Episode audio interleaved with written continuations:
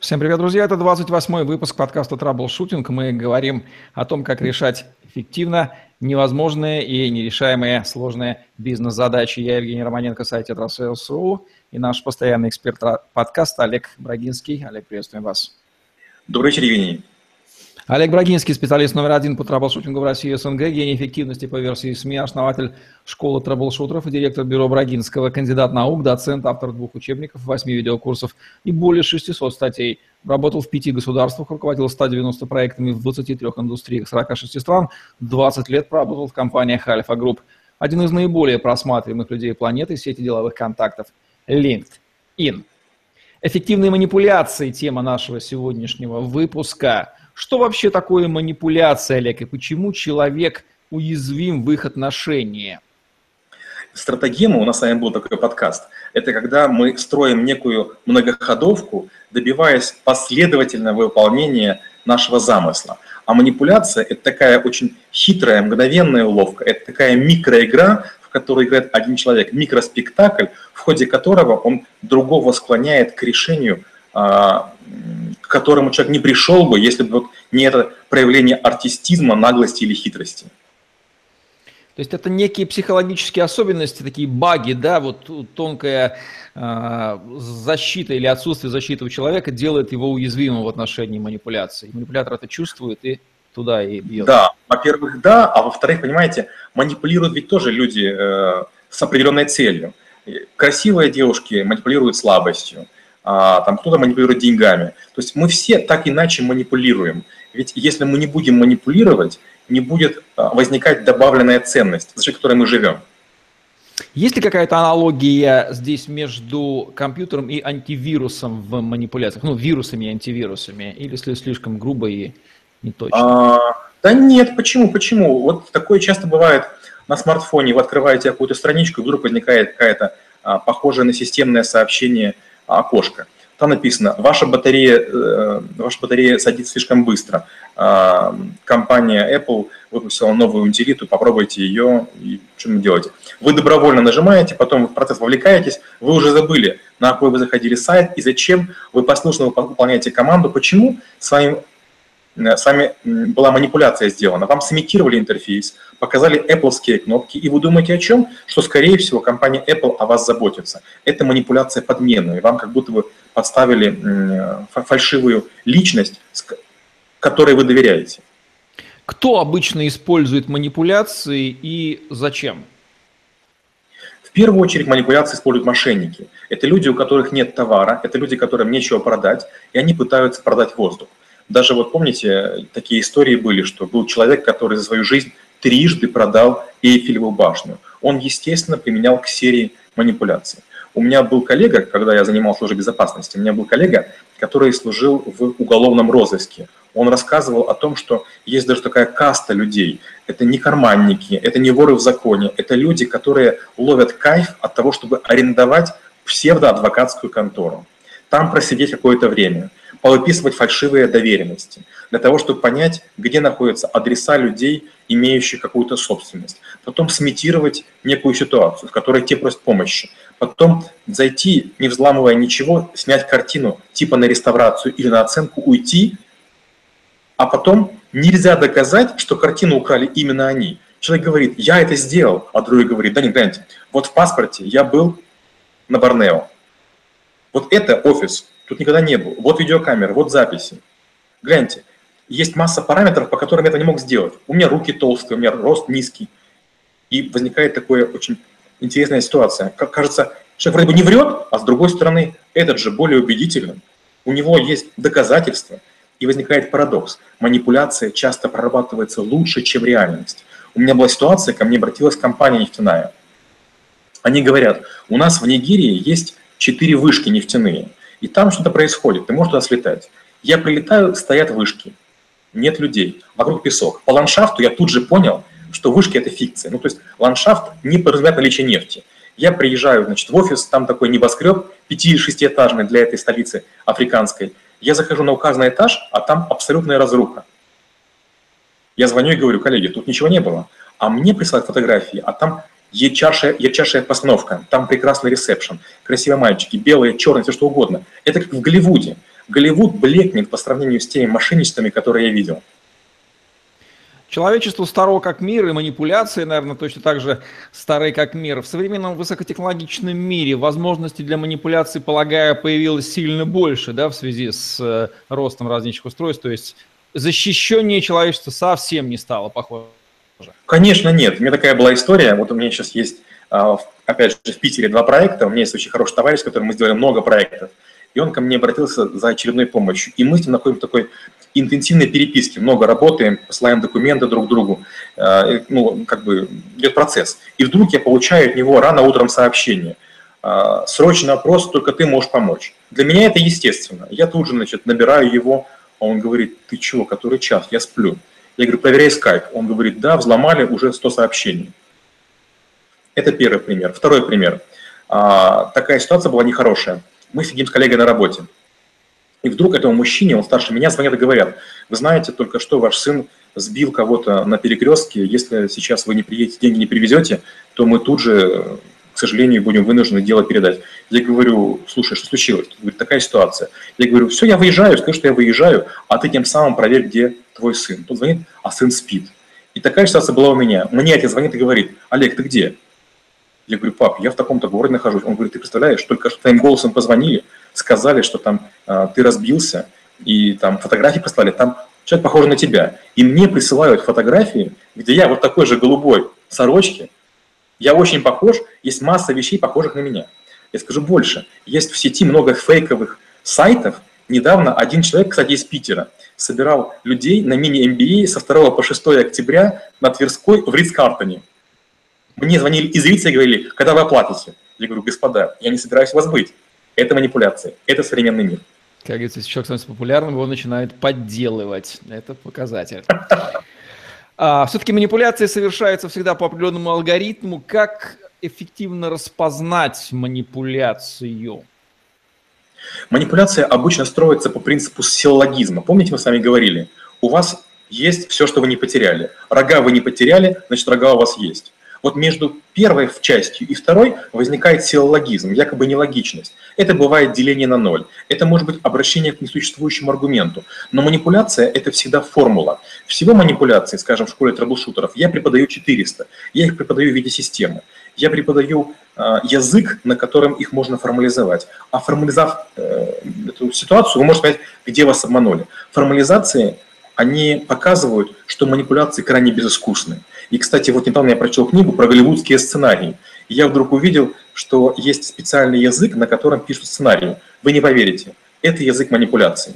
Что бы ни происходило в кадре, разные люди, разные социальные прослойки увидят разные вещи. Когда я освоил этот язык, я вдруг увидел еще больше манипуляций. Оказывается, нас в покое не оставляют ни секунду.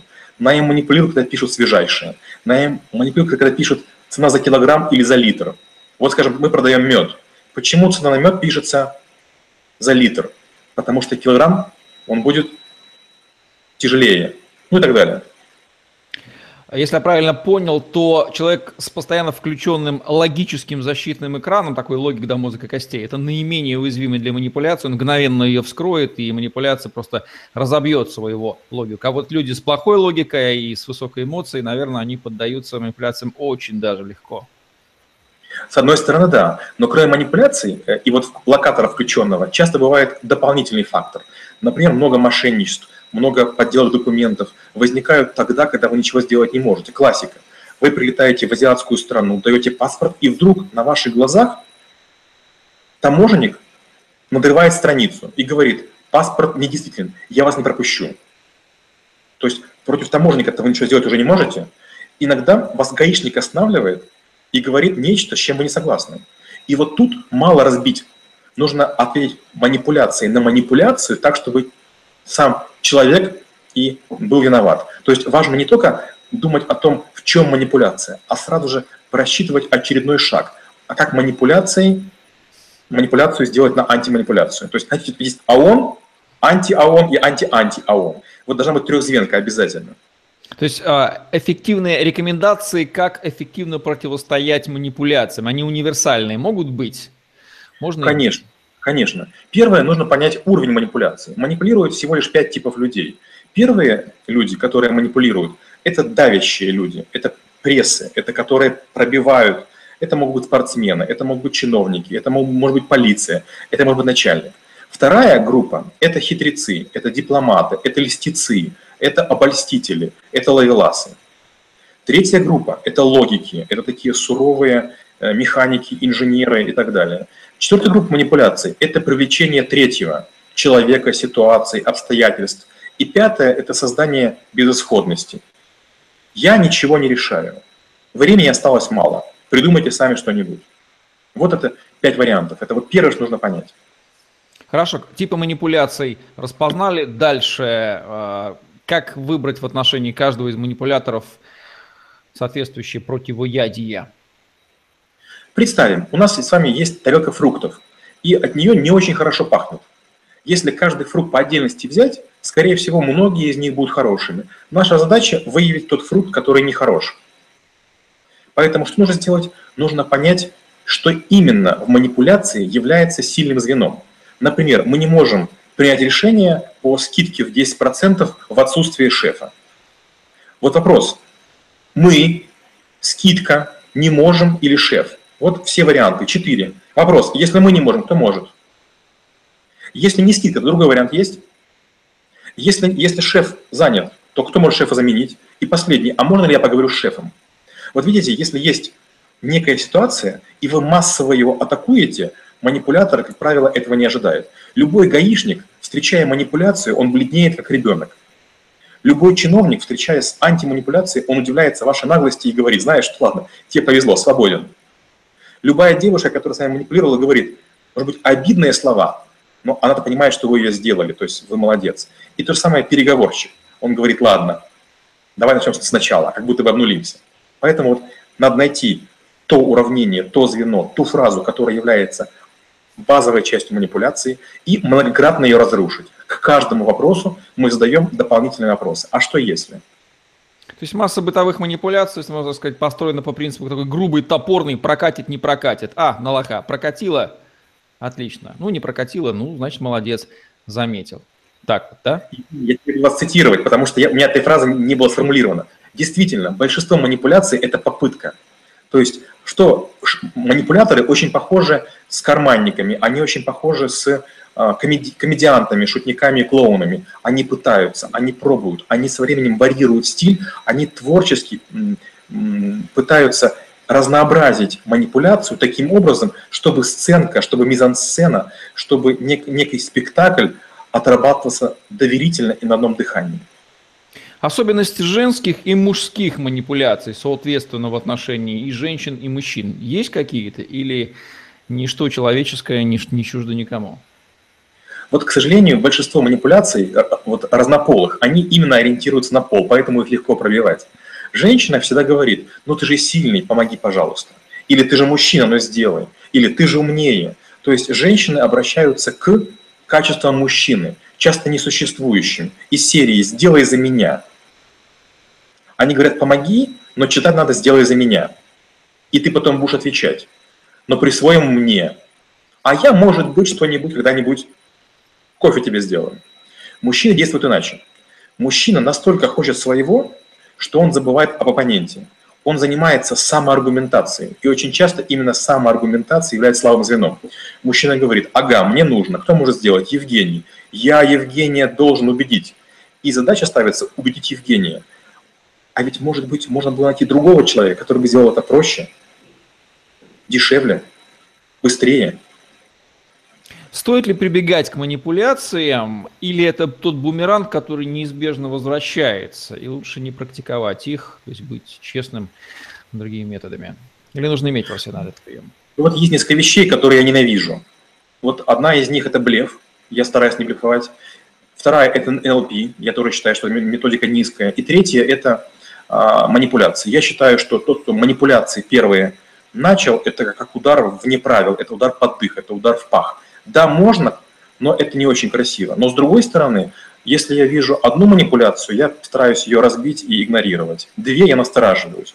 На третьей, четвертой я стараюсь уже построить такую манипуляцию, чтобы человек, как волк в флажках, уже запутался. То есть я стараюсь каждого такого оппонента перевести в состояние, знаешь что, вот давай манипулировать не будем. Почему? потому что это, знаете, это как из-под тяжка плевать на спину. Если вы простите пару раз, вы потом домой придете, а там все будет уже грязно. Какие есть э, в практике Олега Брагинского манипуляции, которым он подвергался, распознавал, либо попадался и все-таки очередная сорочка лопалась на спине?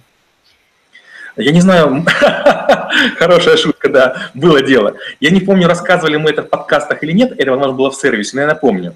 Была такая ситуация, мы с коллегой стоим на вокзале киевском, железнодорожном, и мы решили выпить пиво. Уж не спрашивайте, почему, понятно, что место жуткое, и все было плохо. И в какой-то момент подходит девушка и нам наливает пиво. И мой товарищ, такой интеллигентный, очень говорит, вы знаете, мы много где пили Хугарден, это не Хугарден. А девушка вдруг говорит, знаете, вот везде, где вы пили, был не Хугарден, а Хугарден у нас. Мы рассмеялись, сказать нечего. А, часто бывает манипуляция, которую ты распознаешь, но человек играет так артистично, так искренне, ты прощаешь ему только потому, что он тебя повеселил. Такое часто бывает, да, бывают рубашки лопаются. Бывает, э, допустим, ситуация, при которой приходят и говорят, да, вы знаете, ваш стейк сегодня не очень хорош, повар очень извиняется. Если вы будете настаивать, ну, конечно, мы сейчас что-нибудь придумаем, но вам придется ожидать 30 минут. И получается, вроде бы я понимаю, что происходит. Скорее всего, 30 минут – это время, которое они решили, ждать не смогу. Я понимаю, что манипуляция. Я тогда говорю, коллеги, хорошо, я к вам зайду сегодня в 7. И такое недавно было. То есть была ситуация, при которой они принесли плохой стейк. И они, люди знали, что я там в это время буду занят. Я говорю, я приду вечером. Надо было видеть, весь ресторан пришел, а я спокойно сел, оставил чаевые и ушел. На входе меня поймал владелец и говорит, проучил, проучил. Особенности манипуляций в разных областях, в продажах, в бизнесе между партнерами, переговорщиками, в политике, криминале, в приятельских отношениях, в личных отношениях между мужчинами и женщинами. Какая здесь палитра, арсенал приемов, средств или все достаточно грубо, топорно, универсально? Я сказал бы так, чем люди друг друга лучше знают, тем меньше стараются. Э, манипуляции между мужчиной и женщиной, вот скажем, в семье, в паре, они очень прямолинейные. Ты вынеси ведро, а я налью чай. Подождите, сейчас зима, снег, вынести ведро – это целый подвиг, а чай я бы сам сделал. То есть это все очень просто. Если между друзьями, это обычно такая жесточайшая эксплуатация. Опять же, из варианта типа «помоги мне сейчас», потому что у тебя был долг. А, в бизнесе это обычно асимметричность информации. То есть я чего-то не знаю, а мне чего-то впаривают. Мне говорят, что прекрасная какая-то технология, на самом деле она уже много где есть. В продажах манипуляции – это обычно приукрашивание. Механики всегда разные, к сожалению. То есть нужно быть настороже, нужно быть, знаете, таким э, следопытом манипуляций, чтобы постоянно их выслеживать. Часто люди, которые проходят школу трэблшутеров 5-6 навыков, они говорят, это как робокопы, я говорю, да, как робокопы. Сканируйте людей, сканируйте одежду, сканируйте ситуацию. Иначе нельзя. Или вас обманут, или, или вы будете выигрыше. Итак, иммунитет, правила иммунитета против манипуляций – это логическое осмысление всего, что говорится, это тотальная информированность, ну, проверка на э, дурака, как говорится. Что еще сюда можно добавить? Защитный экран. Я использую такую методику интересную – я, когда слышу, вот когда я с людьми разговариваю, я бью информацию, воспринимаемую, на смысловые блоки, на абзацы. Абзацы есть в тексте, но их как будто бы нет в речи. А вот я их ловлю. Что я делаю? Я когда слушаю абзац, я зажимаю палец мизинец на правой руке. Выслушал. После этого, когда я выслушал, я правый мизинец отжимаю, нажимаю на левый. Ну, когда переговоры такие серьезные, я понимаю, что мне будет тяжело. Момент переключения я как будто бы для себя сделал перезагрузку и быстро не ответил. То есть для меня задача после каждого абзаца пальцы пережать. После этого я смотрю на человека, обдумываю ситуацию, и первое, что я думаю, мне выгодно или не выгодно то, что он сказал. Если выгодно, я нейтрально соглашаюсь. Я соглашаюсь с тем, что сказано, а не с тем, что я согласился согласиться. Я не стараюсь говорить «да», потому что такая манипуляция есть. Три «да» и ты купил. Я говорю, может быть, вероятно. Я почти согласен. То есть я стараюсь максимально отдалить момент принятия решения. Я оставляю за право в последнюю секунду отказаться. Очень часто я даже зарисовываю схему, чтобы человек, который пытается меня продать или убедить, видел, что я схематично мыслю, чтобы он схему строил со мной. И, как правило, Схема, она убивает эмоцию. На эмоцию пробить можно, на логику сложнее. А сами манипуляторы, они по большей части логики, не логики или самые разные психотипы среди них? Кто-то на эмоциях? Знаете, главное качество манипулятора – это втирание в доверенность. Недавно у меня была ситуация, ко мне обратилась женщина, которая говорит, вот знаете, вот э, якобы есть два человека, и мне говорят противоречивые вещи, между ними конфликт. А кому из них верить? Я говорю, вот из того, что вы мне сказали, я считаю, что вот этот человек доверия недостоин. Она говорит, боже мой, но он такой лапочка. Я говорю, ну, вы можете думать все, что угодно, если вы мне сказали все, и я вас правильно понял, манипулирует именно он. И через время женщина возвращается и говорит, вы знаете, да, я вот купила у этого, а моя подруга купила вот у этого, и действительно машину, которую я купила, оказалась не новой, а подкрученной. Как вы угадали? Я говорю, я не угадывал. Вы очаровались лицом. Чтобы не разочаровываться, нужно не очаровываться. Особенности национальных манипуляций. Здесь, наверное, целая палитра приемов. Кто как манипулирует? Американцы, азиаты, скандинавы, ну, вот, русские люди. Лучше всех манипулируют, я бы сказал, индусы. Индусы – это люди, с которыми, когда ты говоришь, они, знаете, вот как настырный муравей. Если положить конфету, а, такую, которая имеет запах, и возле нее камешками выложить стенку, муравей будет пытаться добраться до конфеты любыми силами. Он необычайно будет упорным. И в конце концов они завоюют. Вот индус – это человек, который подходит с разных сторон. С прошлого, с будущего, с того, что важно вам, с того, что важно ему, о том, из какой вы страны, о том, что в его жизни было, в чем вы похожи.